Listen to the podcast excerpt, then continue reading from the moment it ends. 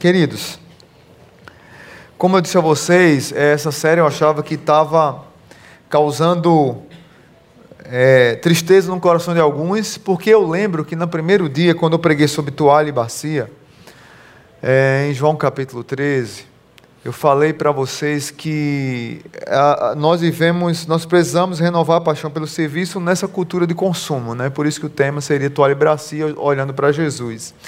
Mas naquela ocasião eu falei para aqueles que, por algum motivo de saúde, doença, de dificuldade, não estão servindo na igreja. E quanto a esses, eu queria, não só na igreja, mas na própria vida, colocando a sua vida ah, nas mãos de Deus para ser usada como obra de Deus para abençoar outras vidas é, que eu, eu, tenho, eu, eu, sou muito tranquilo quanto a isso. Eu, a, minha, sua vida é para a glória de Deus. Então, tanto aqui na igreja quanto no trabalho, na escola, onde você puder servir, sirva. É, mas claro que também é muito bom servir na igreja e nós precisamos do seu apoio. Mas naquela ocasião eu falei que tem muitas pessoas que passam por lutas e dificuldades e por passarem por isso, às vezes eu sou o primeiro a dar um conselho e dizer, olha, dá um tempo, depois volta.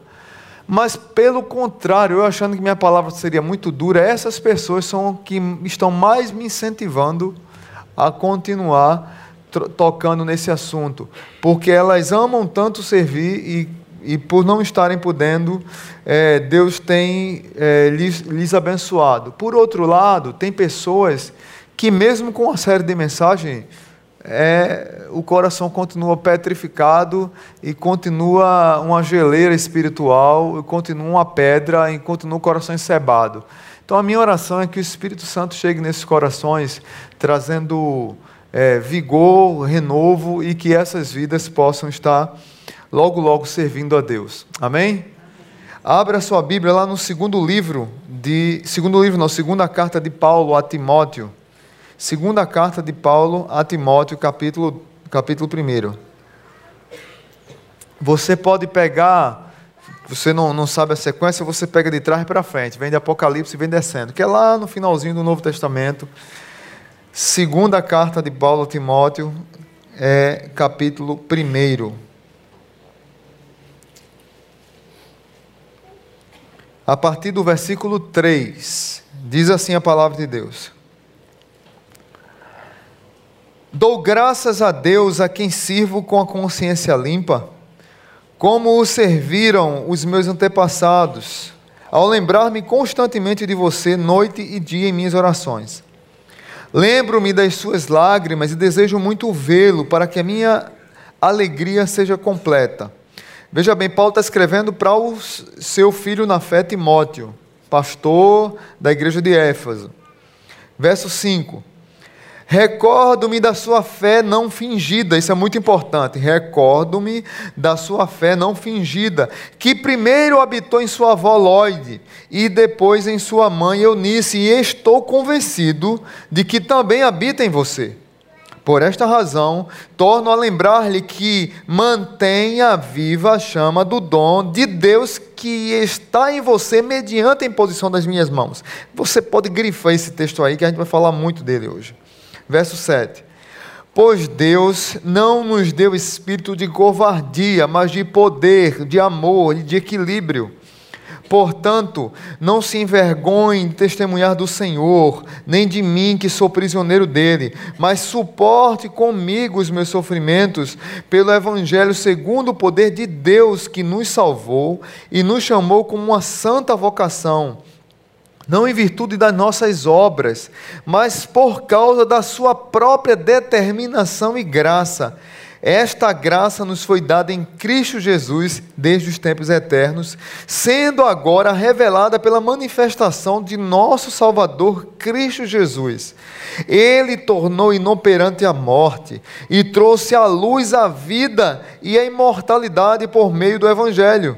Deste Evangelho fui constituído pregador apóstolo e mestre. Por esta causa também sofro, mas não me envergonho, pois sei em quem tenho crido e estou bem certo de que Ele é poderoso para guardar o que lhe confiei até aquele dia.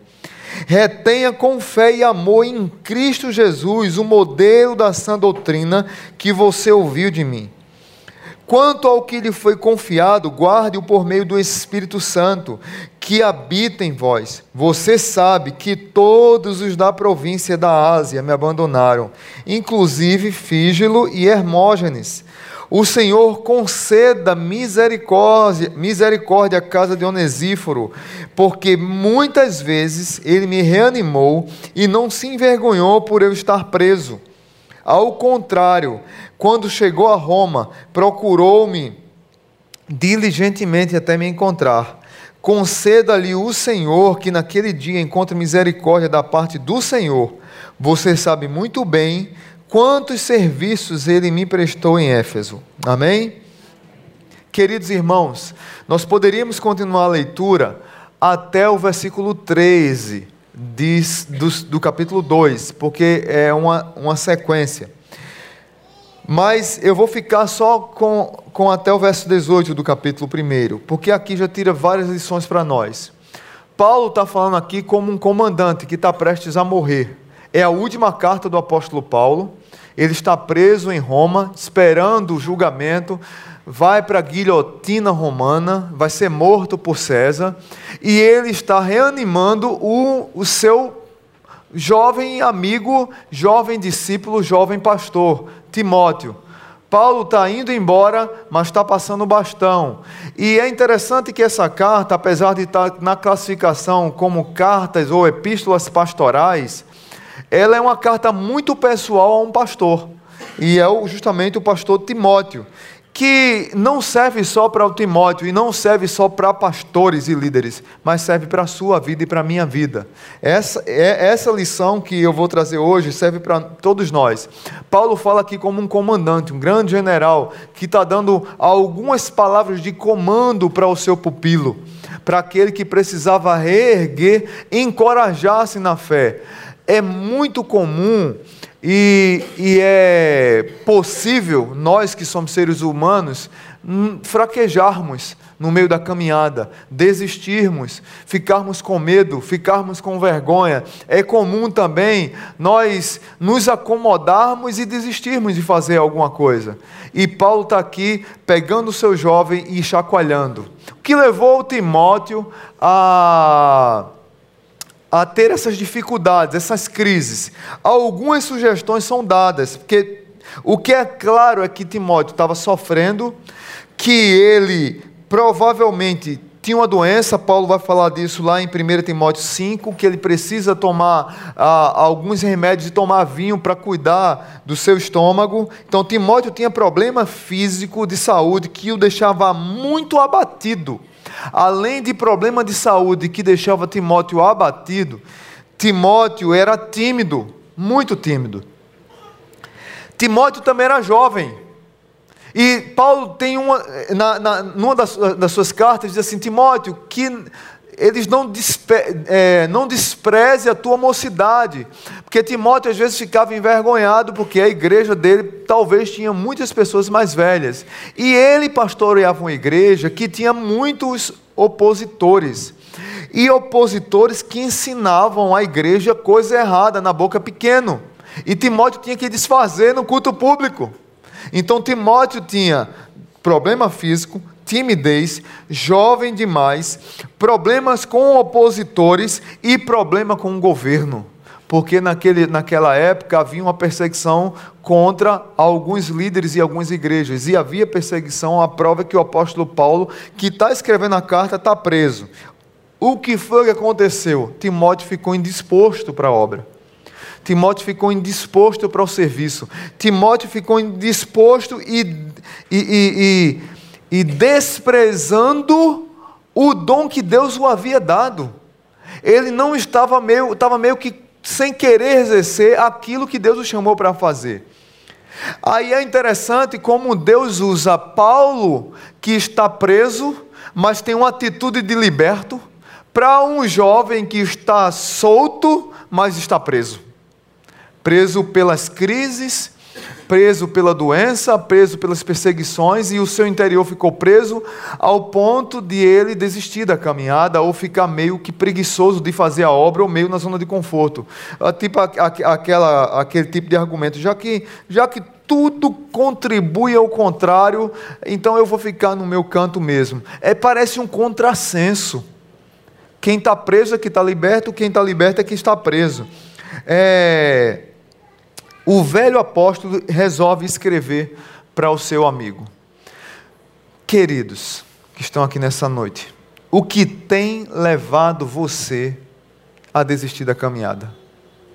O que é que tem levado você a fraquejar na fé, a desprezar o dom que Deus lhe deu? O que é que tem levado você a, por causa de tantas crises externas, internas, pessoais, intrapessoais, de comunidade, tem levado você a desistir de fazer aquilo que Deus lhe chama para fazer e você sabe que tem o dom, você sabe que tem o chamado, você sabe que as pessoas contam com você e você não tem feito? É como se muitas vezes aquela fagulhazinha vai se, se apagando e ela precisa ser soprada. É mais ou menos isso que Paulo está querendo aqui fazer com seu, com seu discípulo. É, é, Timóteo estava precisando de um chacoalho de Deus, e ele recebe essa carta do apóstolo Paulo, que depois se tornou pública para a igreja de Éfeso, e depois se tornou pública para as igrejas, e está aqui hoje para mim e para você, nos encorajando a continuar na caminhada. E aí, queridos, olhando para a minha crise, para a sua crise, olhando para os meus medos, para os seus medos, olhando para as minhas enfermidades, para as suas enfermidades, eu quero trabalhar esse tema hoje. Reacendendo a chama pelo serviço. E aí, algumas lições para a minha vida e para a sua. Primeira lição: como reacender a chama pelo serviço? Primeiro, despertando o dom que há em ti. Amém? Despe... Qual é a primeira coisa? É despertando o dom que há em ti. Quem tem que despertar o dom é você. O apóstolo Paulo diz no verso 6, se você puder manter sua Bíblia aberta para você notar alguma coisa, vai ser bom. Paulo diz no verso 3, por essa 6, por esta razão torno a lembrar-lhe que mantenha viva a chama do dom de Deus. Mantém você recebeu o dom como? Domingo passado eu falei sobre isso. De graça. Não é seu. Foi Deus quem lhe deu. Foi derramado. É graça derramada. É graça que deve ser transbordada. A graça de Deus na sua vida deve sangrar para os outros. Mas você está deixando morrer, Timóteo. Então você, Timóteo, é o grande responsável por, por, por, reacender isso. É tão interessante esse texto, irmão. Se você olhar antes, Paulo diz assim: Eu sei que a sua fé não é fingida, Timóteo. Recordo-me. Eu não esqueci, Timóteo. A sua fé não é fingida. Você aprendeu com a sua avó Lloyd e você aprendeu com a sua mãe Eunice, e eu creio, Timóteo, estou convencido de que essa fé não fingida também habita em você. Aí depois Paulo diz: desperta o dom que há em ti. Está entendendo onde Paulo quer chegar? Ou seja, o dom que tem nele foi de Deus, é verdadeiro. Ou seja, o dom que não desemboca em serviço, provavelmente não é de uma fé verdadeira. Que tipo de fé nós temos pregado? Que tipo de fé nós temos vivido? Não é à toa que Paulo é meio que repete o, que, o conselho que Paulo dá ao próprio Timóteo no capítulo 1, no capítulo 4 de 1 Timóteo. Você for lá em 1 Timóteo, capítulo 4, verso 14, diz assim: Timóteo, não negligencies o dom que há em ti o qual foi te dado por profecia com imposição de mãos do presbitério. Ou seja, primeiro conselho, não negligencie, prega a palavra, prega a palavra, dá testemunho o tempo todo. Timóteo, acorda, Timóteo, levante-se, Timóteo, avance na obra. Aí no 2 Timóteo, Paulo diz: Ei, a fagulha está apagando assopra. Quantos de nós já ouvimos ou dizemos assim para o crente que se afasta? Quantos de nós aqui já aconselhou o crente que está afastado do Evangelho? Olha, brasa fora do da fogueira se apaga. Aqui não é isso que está acontecendo. Tem um preso dizendo para um pastor para reacender a chama. A maioria das pessoas que estão lá fora, que eu e você diz, acenda a chama, o, a brasa está apagando, começou dentro da igreja. A brasa começou a apagar dentro da igreja. Tem muito crente dentro da igreja que a brasa está apagando. Aqui nessa igreja, graças a Deus, a gente não tem esse, o tipo de oposição que tem aqui. Se tem, eu não sei, para mim é novidade. Mas de vez em quando nós escutamos críticas, críticas boas, construtivas, mas tem uns que não são. Tipo assim, a igreja não, a igreja não é quente, a igreja não é vibrante. A igreja não é aquecida pelo fogo do espírito. A igreja, ela não, ela não tem unção do Senhor. É tanta coisa que a gente escuta que chega a dar uma tristeza, mas tudo bem, né? Mas deixa, eu não sou muito fã de jargão evangélico, não, mas deixa eu dizer uma coisa para você aqui. Quer medir a temperatura da igreja? Põe um termômetro na sua boca. Se você faz parte da igreja Batista Zona Sul, se você é membro dessa igreja e você quer medir a temperatura dela, põe um termômetro na sua boca. O termômetro na sua boca vai dizer a temperatura da igreja. Muitos de nós estamos mornos espiritualmente, assim como Timóteo estava ficando, e Paulo estava preocupado com isso. Quantas pessoas entram nas nossas igrejas, mas na verdade entram para consumir a fé, são consumidores de religião são consumidores de igreja. É, há uma pesquisa dizendo que é um dos grandes problemas da igreja hoje. Mais de 70% das pessoas que frequentam igrejas não estão dispostas a usarem seus dons para o reino de Deus. Não estão dispostas para usarem os seus dons para que o reino de Deus cresça. Mais de 70% das pessoas. Isso é triste, gente. Muito triste. Nós precisamos virar a chave como igreja. Nós estamos à beira ah, de um processo de construção de uma igreja, de se mudar desse local. Falta dois meses apenas para quitarmos um terreno que nós nem sonhávamos em comprar. A próxima etapa é construção, depois é mudança mas nós ainda, nós ainda estamos marcando o passo. Tem pessoas que precisam ser mais guerreiras na igreja e estão é, é, na mesmice. Tem pessoas que precisam se dizer, eu faço parte daí. Não tem uma campanha aqui Natal? Sou Natal 400 anos. Quem lembra disso aí? Eu faço parte dessa história, não tem? Essa é velha, né? Faz quanto tempo? Faz, hã? Da minha época, né? Então, eu lembro quando o Natal fez 400 anos, tinha essa música. Sou Natal 400 anos, eu faço parte dessa história. Nós precisamos cantar, eu faço parte dessa igreja.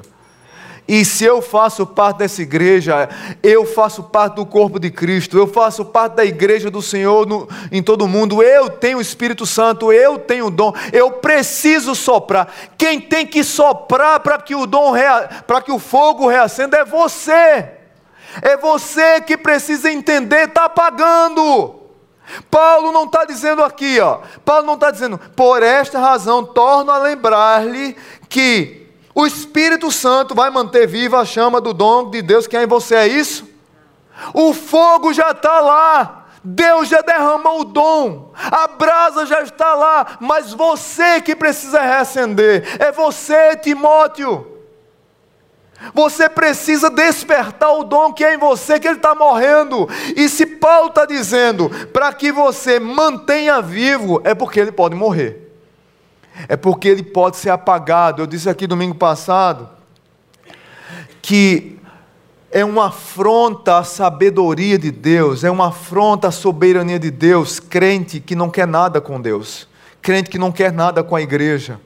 Crente que não quer nada com a obra de Deus, com o serviço, é uma afronta. A Bíblia diz: não entristeça, não entristeça o Espírito Santo. É uma afronta você receber a unção, o dom do Espírito Santo e você não servir. não deixar isso desaguar de alguma maneira. Nós, como Igreja Batista Zona Sul, precisamos despertar para a obra, gente. Precisamos de despertar para que essa igreja avance mais. E não só que a igreja avance, é que o reino de Deus avance. Quem me conhece sabe que eu não estou preocupado com o crescimento da igreja, estou preocupado é com a expansão do reino de Deus. E se Deus quer que essa igreja avance, que ela cresça, amém. Você é responsável por isso. Não é uma liderança específica que é libera, não é você. Nós precisamos virar a chave disso.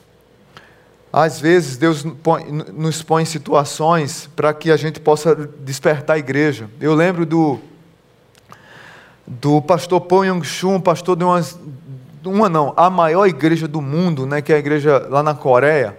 E Paul Young-chun teve uma vez que ficou bem doente e na doença foi que ele descobriu que Deus queria usá-lo para abençoar as nações. E, e foi na doença que ele decidiu treinar líderes para que começasse um movimento de igreja em célula lá na Coreia. E quando ele saiu da doença, passou quase seis meses sem pisar na igreja, muito doente. E eu lembro de um dos livros que eu li dele, ele, ele treinou algumas mulheres que os homens eram meio que, que meio que devagar, sabe? Eu não sei se continua, eu vou até beber água para os homens não ficar com raiva de mim, que eu estou no meio, né? Os homens meio que não queriam arregaçar as mangas, e as mulheres queriam. Aí ele disse: não tem problema, o Espírito Santo treina as mulheres. Ele treinou as mulheres. Aí começou um movimento de, de, de, de, grupo pequeno, de célula, de daqui a pouco tinha 40 pessoas numa, daqui a pouco tinha 50, daqui a pouco era uma congregação, e daqui a pouco plantava a igreja, uma mulher treinava um cara, o cara ficava lá como pastor. E a igreja começou a crescer, aquela igreja tem mais de 600 mil membros. Não é 600 membros, não, é 600 mil membros aquela igreja tem hoje. É a maior igreja do mundo, é um homem que tem impactado vidas, homem de oração, homem de Deus. Mas Deus precisou é, fazer com que a igreja entendesse que todo crente tem um dom e todo crente precisa reavivar esse dom. Porque talvez o seu dom está morrendo, meu irmão. Em nome de Jesus, hoje é o dia de você dizer assim: Eis-me aqui, Senhor que eu quero lá, Satanás fique rindo da minha cara, está repreendido. Satanás fica rindo, quando um crente está tá esmurecendo, está ficando fraco e, e tá, a brasa está se queimando, Satanás fica feliz, pois está repreendido, Satanás. Eu sou de Jesus. Eu quero acender essa brasa viva, tocar fogo, renova minha paixão, Senhor. É isso que nós precisamos, gente. Talvez você precisa renovar a paixão por Deus. Talvez você precisa tomar uma nova atitude, re, reorganizar sua agenda. Talvez você precisa mudar de ares, respirar novos ares. Talvez uma vez eu estava em crise aqui, dei uma palavra dura para a igreja, que eu fiquei morto de vergonha, porque naquela semana três pessoas me chamaram para almoçar. Eu disse assim: Olha, você que está visitando a igreja, porque eu tinha, naquela semana eu tinha recebido cinco coices de alguns pastores. Porque a nossa igreja recebeu alguns, alguns membros de outra igreja e eu fui o culpado da história. Não tinha nada a ver com a história, o culpado fui eu. E eu disse: olha, então hoje você que está visitando a igreja, por favor, domingo vá para a sua igreja, não venha mais aqui não. Não sei quem lembra disso aqui. Aí naquela semana, um irmão foi e me chamou para almoçar. Aí eu disse: opa, vou almoçar com o irmão. Cheguei lá, foi chicote de Jeová. Ele pagou o almoço, mas ele cobrou a conta, né? Disse, pastor, deixa eu dizer uma coisa para você, pastor. Quando a pessoa está visitando uma igreja, que está saindo de outra, às vezes é por distância, às vezes é por situações, às vezes é porque está morrendo e, tá, e ele usou esse texto aqui. Às vezes está morrendo espiritualmente e Deus está querendo que ela respire novos ares para reacender a chama. Eu fiquei com tanta vergonha do que eu falei. Eu acho que eu disse para Eliseu isso, né? Que eu fiquei com tanta vergonha disso, porque eu tinha falado tanta brabo aqui, sabe? Mas aí, graças a Deus, que eu tenho liberdade de levar chicote de vocês também. Não, não, não dou, não. Vocês dão em mim também. Então, assim, Deus, Deus falou comigo naquele dia. Eu disse: Não, se eu falar de novo, me repreende de novo, porque eu vou falar. Mas, mas naquele dia, Deus falou, falou isso comigo. Eu estou dizendo isso aqui com muita tranquilidade, sabe por quê? Porque às vezes a gente precisa respirar novos ares. E às vezes até sair daqui para outro canto e Deus avivar e daqui a pouco volta. Já teve gente aqui que agora está em Fortaleza, mas antes teve alguma coisa aqui, a pessoa ficou triste, pastor, saindo da igreja e foi para outra igreja. Um ano voltou para cá, pastor, estou de volta, estou renovada. A pessoa fez fitness. Não sei, ela voltou pegando fogo. Eu disse, oh glória. Chegou aqui, liderou célula, é, começou quando estava avançando de novo, e teve que ir embora. Mas eu quero dizer para você que às vezes é assim. O que você não pode é deixar o dom de Deus apagar, irmão. É você que é o responsável por tomar atitude para que o dom de Deus na sua vida não apague. É você que tem que tomar as rédeas da situação. É você que tem que dizer para as circunstâncias, para os demônios, para as coisas externas da vida: não, vocês não vão deixar o dom que Deus me deu morrer. Eu vou servir. Eu vou dar o braço a torcer. Eu vou arregaçar as mangas e eu vou servir. Nós precisamos fazer, fazer isso. É interessante que é, no, no, último filme do Star Wars, Star Wars 8, a, eu tenho que falar, né? Os, os últimos Jedi, Luke Skywalker desistiu de lutar. Vai para um lugar escondido, com os livros sagrados dos Jedi, e decide abandonar a fé Jedi, não quer treinar mais ninguém, não tem mais dom de nada, abandonou a missão e agora fica preocupado em segurar papel, em guardar papel. Ele fica pegado com o passado. Ele fica apagado com a história. Ah, antigamente é que era bom. Antigamente é que era bom. E agora eu estou apegado aqui. Aí vem o, o bichinho lá, o Ioda, e toca fogo em tudo.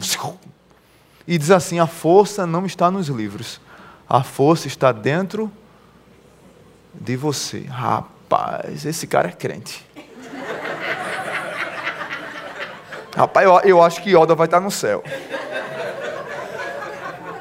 Que lição, gente. Que lição preciosa. E aí o Luke Skywalker se reergue de novo, né? E ele treina a Rey para ela ser a próxima Jedi. E ele que estava tão triste, tão decepcionado, que dizia, ah, chegou a hora dos Jedi acabarem. Termina o filme, eu estou dando spoiler, dizendo assim, quando quer dizer assim, ah, você vai ser o último, vou matar agora.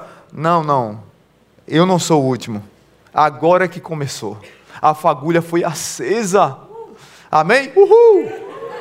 A fagulha foi acesa. Você precisa entender que Deus te chamou para servir e o dom que está morrendo, você precisa reacendê-lo, irmão. Diga aí, cutuca aí, desperta o dom. Amém.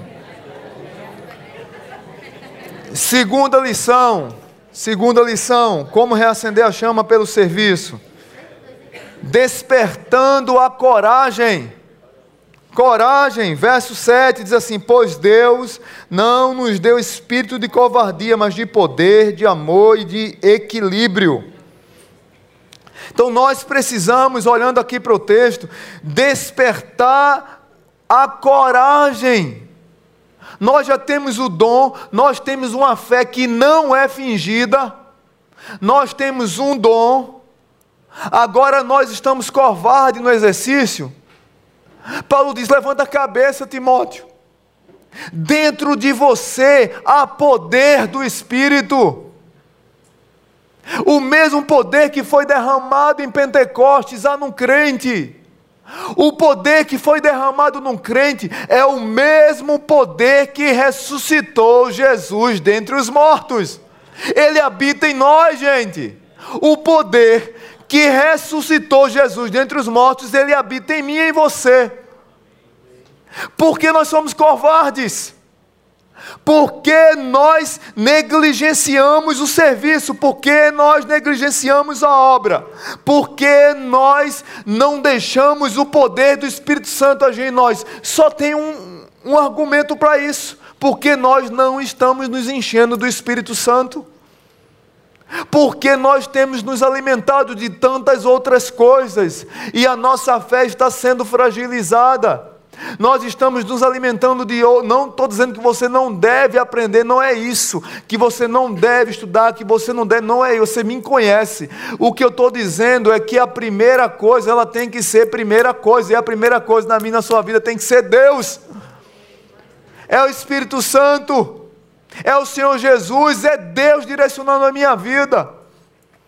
É palavra é oração, coisas simples, disciplinas espirituais. Nós vamos morrendo, morrendo e vamos ficando covardes, porque estamos cheios, estamos ficando cheios de tantas preocupações, tantos temores, cultura, tanta coisa tem enchido nossa vida e nós estamos desprezando o que é principal na nossa vida.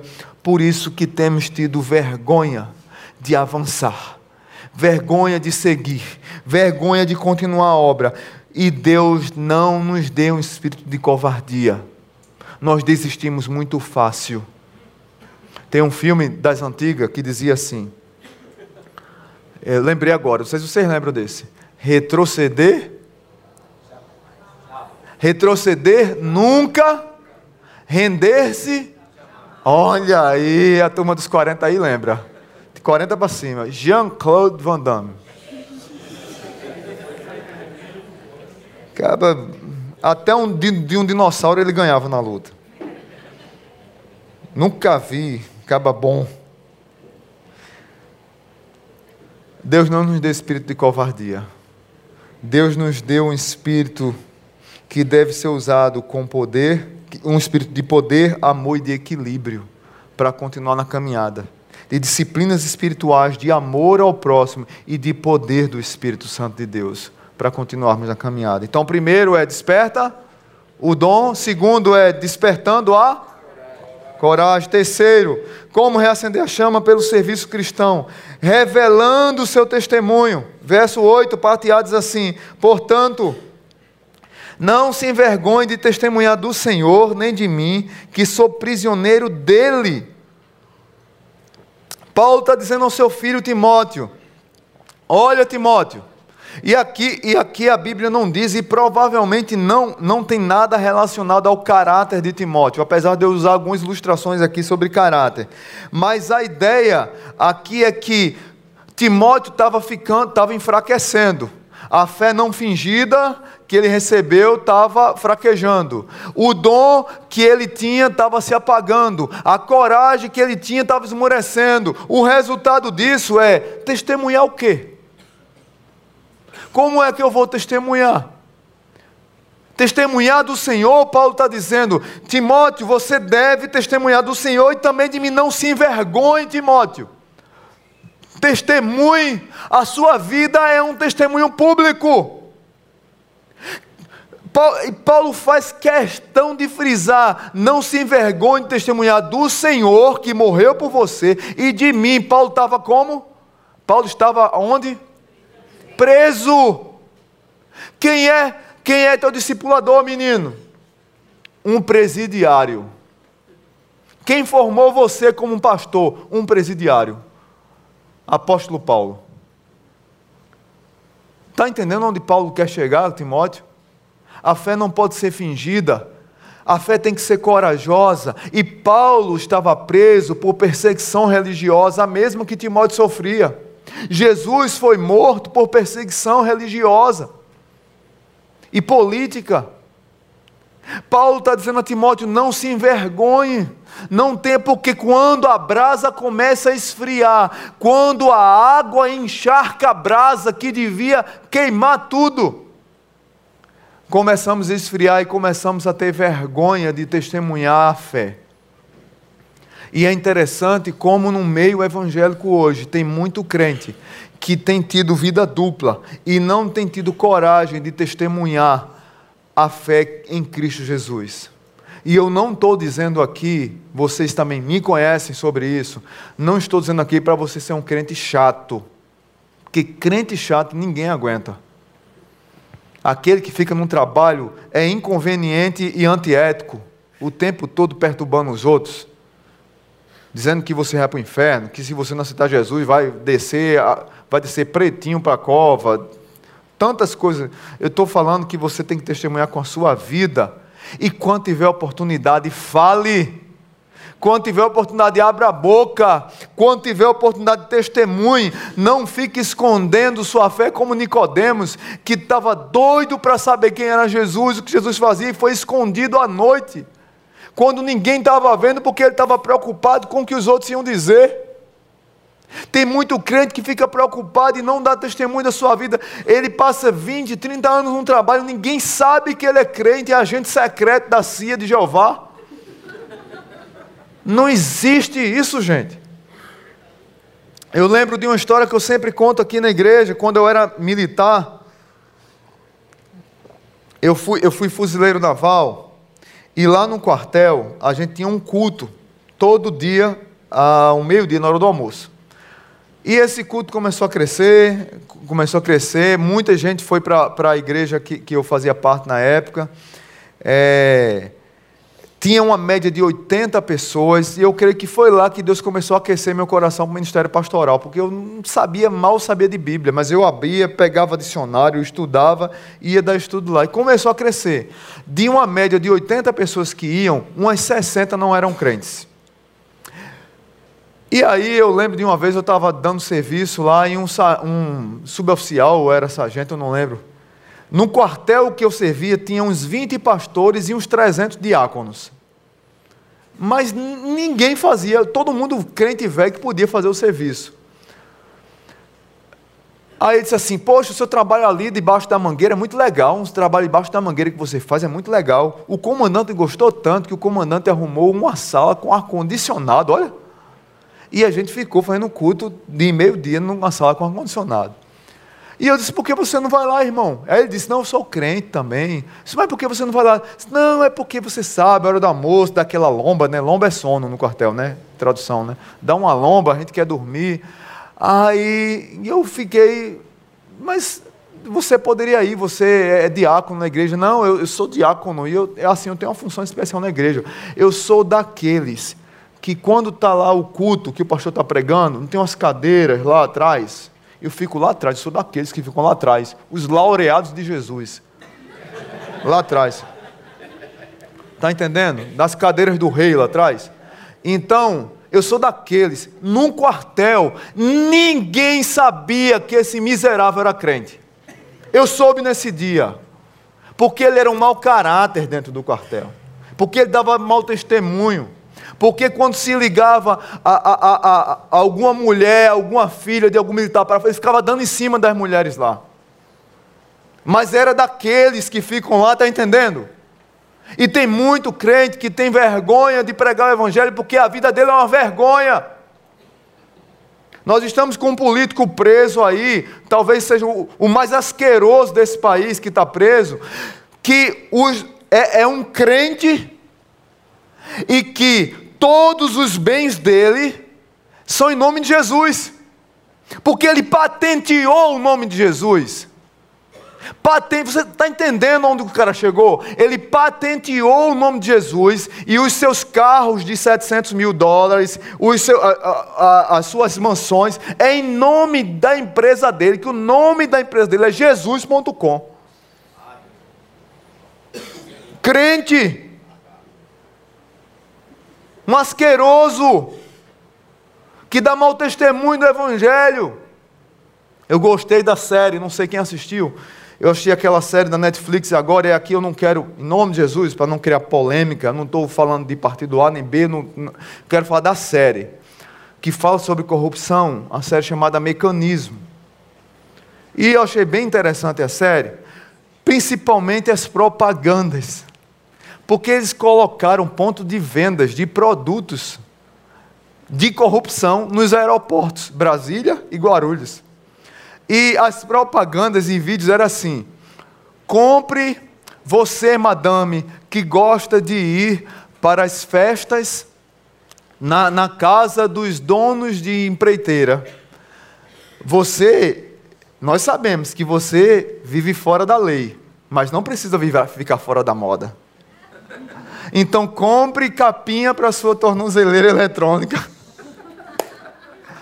E eles estão vendendo isso, gente. Eu achei fantástico a sacada da galera do, do, Netflix.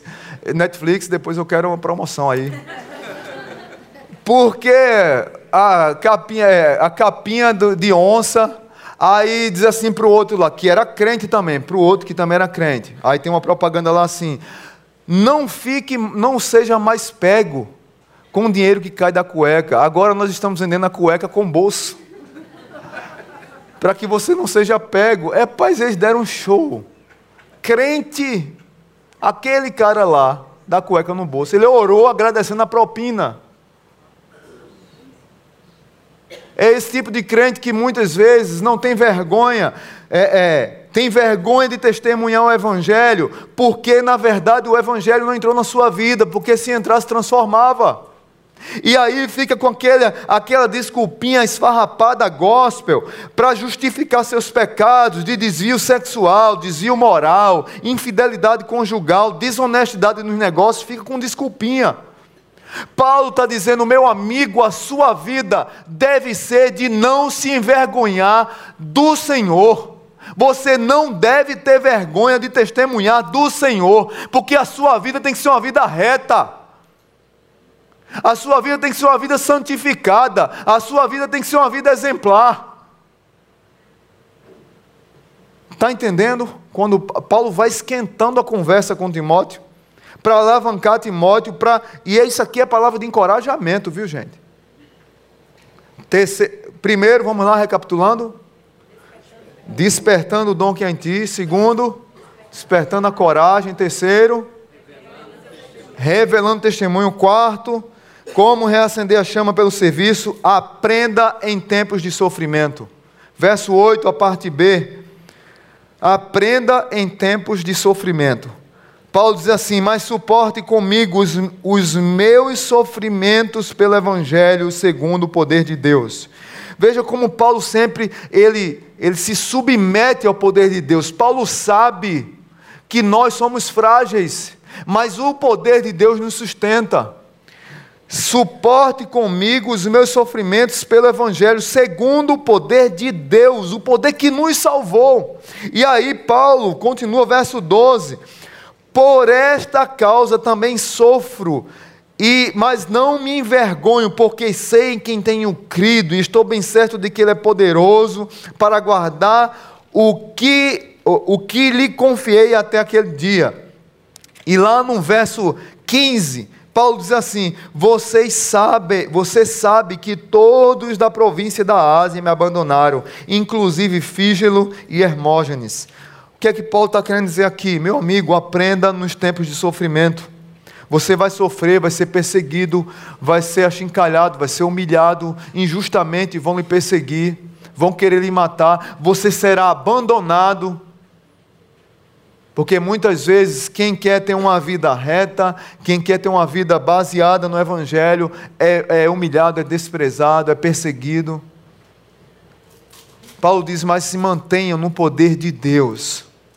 É interessante que é no sofrimento que nós aprendemos novas habilidades, e é no sofrimento que nós nos é, é, reavaliamos interiormente.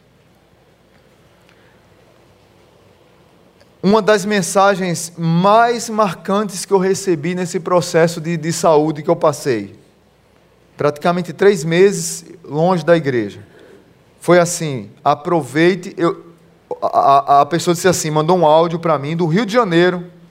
Mandou para mim um áudio dizendo assim: Marcelo, eu sei que você gosta de estar perto das pessoas, de visitar, de treinar, de discipular de treinar líderes, você gosta de pregar, você gosta de estar junto, mas Deus quer que você fique parado esse tempo.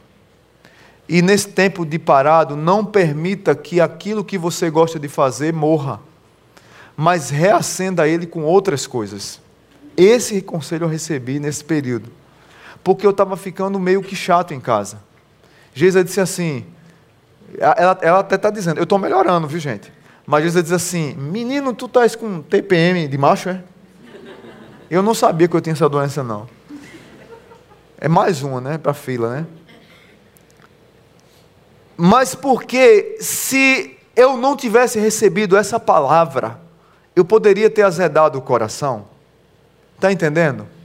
Muitos aqui que estão aqui nessa, nesse, nesse culto hoje à noite estão passando por crises, por doenças, por lutas espirituais, num casamento, na família, em crise de identidade, em crise psicológica, psiquiatra. Se você passa por problemas de saúde, procure um médico, seja responsável.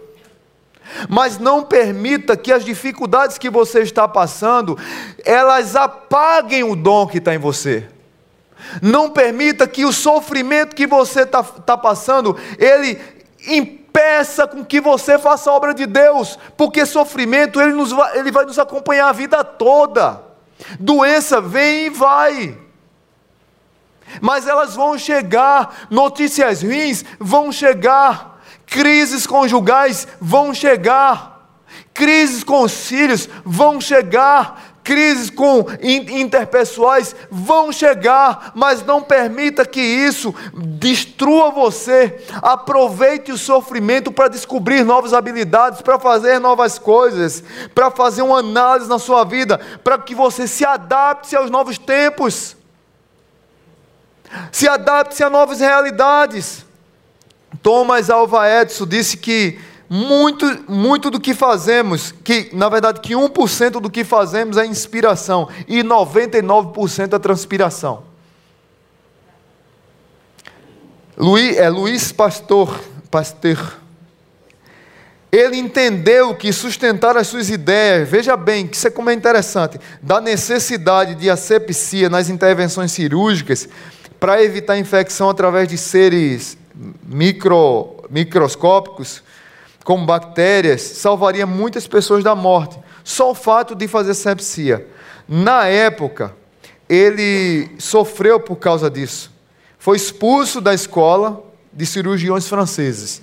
Foi vaiado em público, porque ele tinha uma ideia contraditória às outras pessoas, mas a ideia dele era a correta e é usada até hoje. Já pensou, gente? Já pensou? Mas se, ele, se, se nós não fizéssemos, aqui tem médicos, tem enfermeiros, tem instrumentistas, sabe o que eu estou dizendo? Imagine se não tivesse sepsia hoje. Jesus Cristo, quando lavou os pés dos discípulos, ele não estava no bem bom. Jesus Cristo, quando lavou os pés dos discípulos, ele sabia que o próximo passo dele seria para a cruz do Calvário. Ele estava sofrendo interiormente, ao ponto de orar lá no Getsemane. Deus meu, Deus meu, é, Deus meu não é que afasta de mim esse cálice, mas que não seja feita a minha vontade, sim a tua. Ou seja, na hora do sofrimento não quer dizer que você tem que abandonar tudo. Tem situações do sofrimento que você tem que dar uma parada, como eu preguei há dias atrás, saindo de cena. Não sei quem assistiu essa mensagem. Está lá no YouTube. Tem hora que você tem que sair de cena, mas tem coisas que dá para você continuar fazendo. E aí eu olho para a nossa igreja, eu vejo pessoas aqui que sofrem, que lutam, que trabalham para caramba. Tem pessoas aqui na nossa igreja que trabalham 14 horas por dia, 16 horas. Eu, eu fico às vezes é, com vergonha alheia. Porque eu olho para o irmão, eu digo, meu Deus do céu, eu não tenho esse pique desse irmão esse fôlego. Eu dou o meu melhor, eu tento servir, mas eu não tenho esse fôlego. Mas louvado seja Deus por ele, por ela. Tem muitos aqui assim, que tem um vigor fora do comum, que a gente fica, meu Deus, que alegria. Pessoas que passam por crises, por lutas espirituais. Aí do outro lado, nós temos pessoas na igreja que não trabalham, estudam porque estão matriculados, aí é chamado estudante, mas conseguem ser reprovados na escola. O cara se esforça para ser reprovado, porque ele não tem filho, não é casado, ou ela, né? Mora com os pais, se esforça para ser reprovado e não serve na igreja, porque está ocupado, porque faz muita coisa, porque tem muitos afazeres. O que, meu Deus? Tem uma música de Chico Buarque que diz assim: Vai trabalhar vagabundo, vai trabalhar criatura. Deus permite a todo mundo uma doçura. primeira parte da música é essa. Deus permite a todo mundo uma doçura, um dom, algo que ela possa fazer, algo que ela possa abençoar outro, algo, algo que ela possa adoçar a vida do outro, mostrar para o outro, como a gente viu aqui no vídeo de Lavinha, que alguém as ama e Deus está enviando o amor para aquelas vidas. É interessante que no sofrimento nós descobrimos algumas coisas.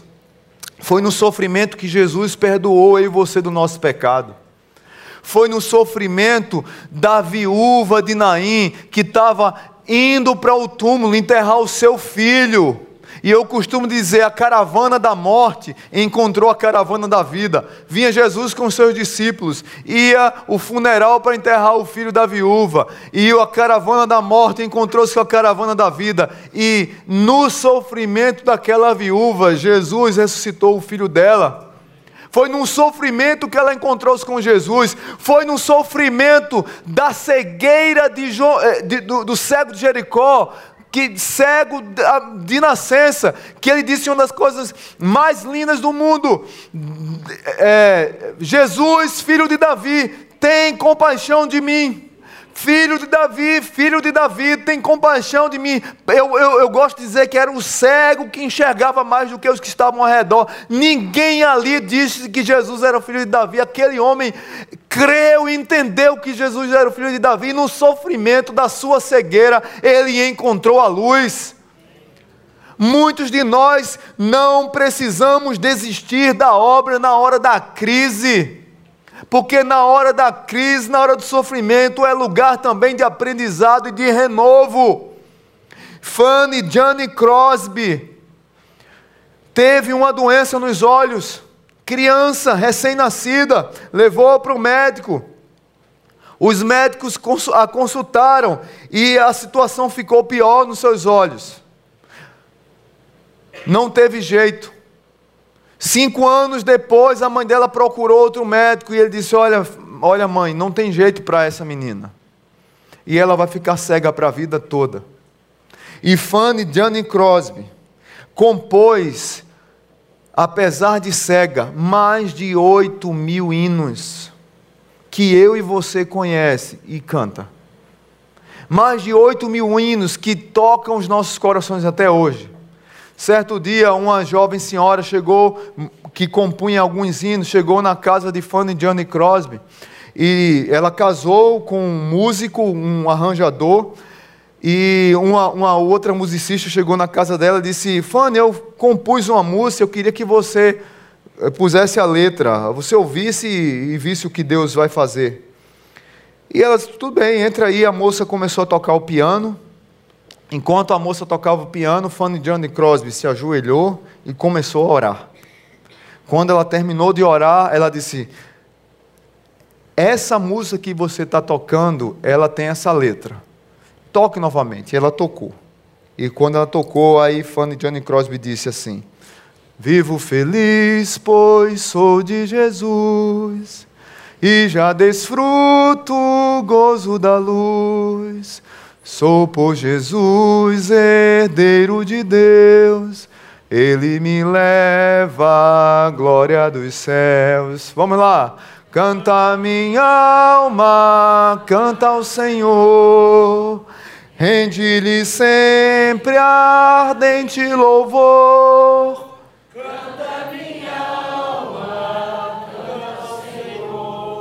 Rende-lhe sempre ardente louvor.